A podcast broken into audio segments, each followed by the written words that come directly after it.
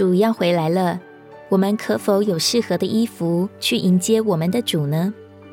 那我们到底该预备怎样的衣服才合适呢？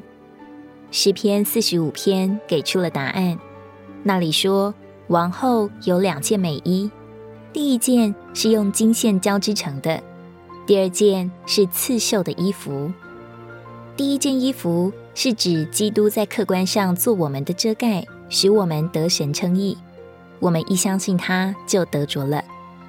第二件衣服呢，表征主耶稣不仅在外面做了我们的遮盖，他还要进到我们的里面，做我们的生命和生命的供应，天天变化我们，使我们活出他自己，做我们的华美。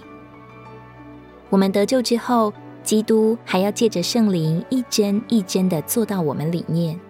这刺绣的工作，乃是借着各样的苦难压榨。使我们受伤，却将基督加多到我们里面，使我们在不知不觉中变化了，直到像保罗所说的：“现在活着的不再是我，乃是基督在我里面活着。”所以，不要抱怨环境的搅扰和世事的消磨，这些都是为了帮助我们转向基督，使我们不断的经历刺绣，扎得越深，就越经历主的爱。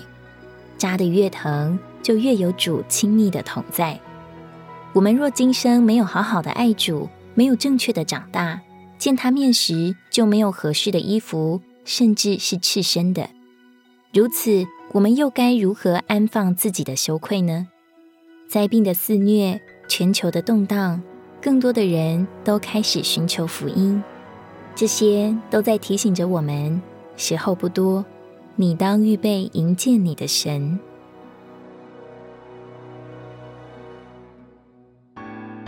如果你喜欢我们的影片，欢迎在下方留言、按赞，并将影片分享出去哦。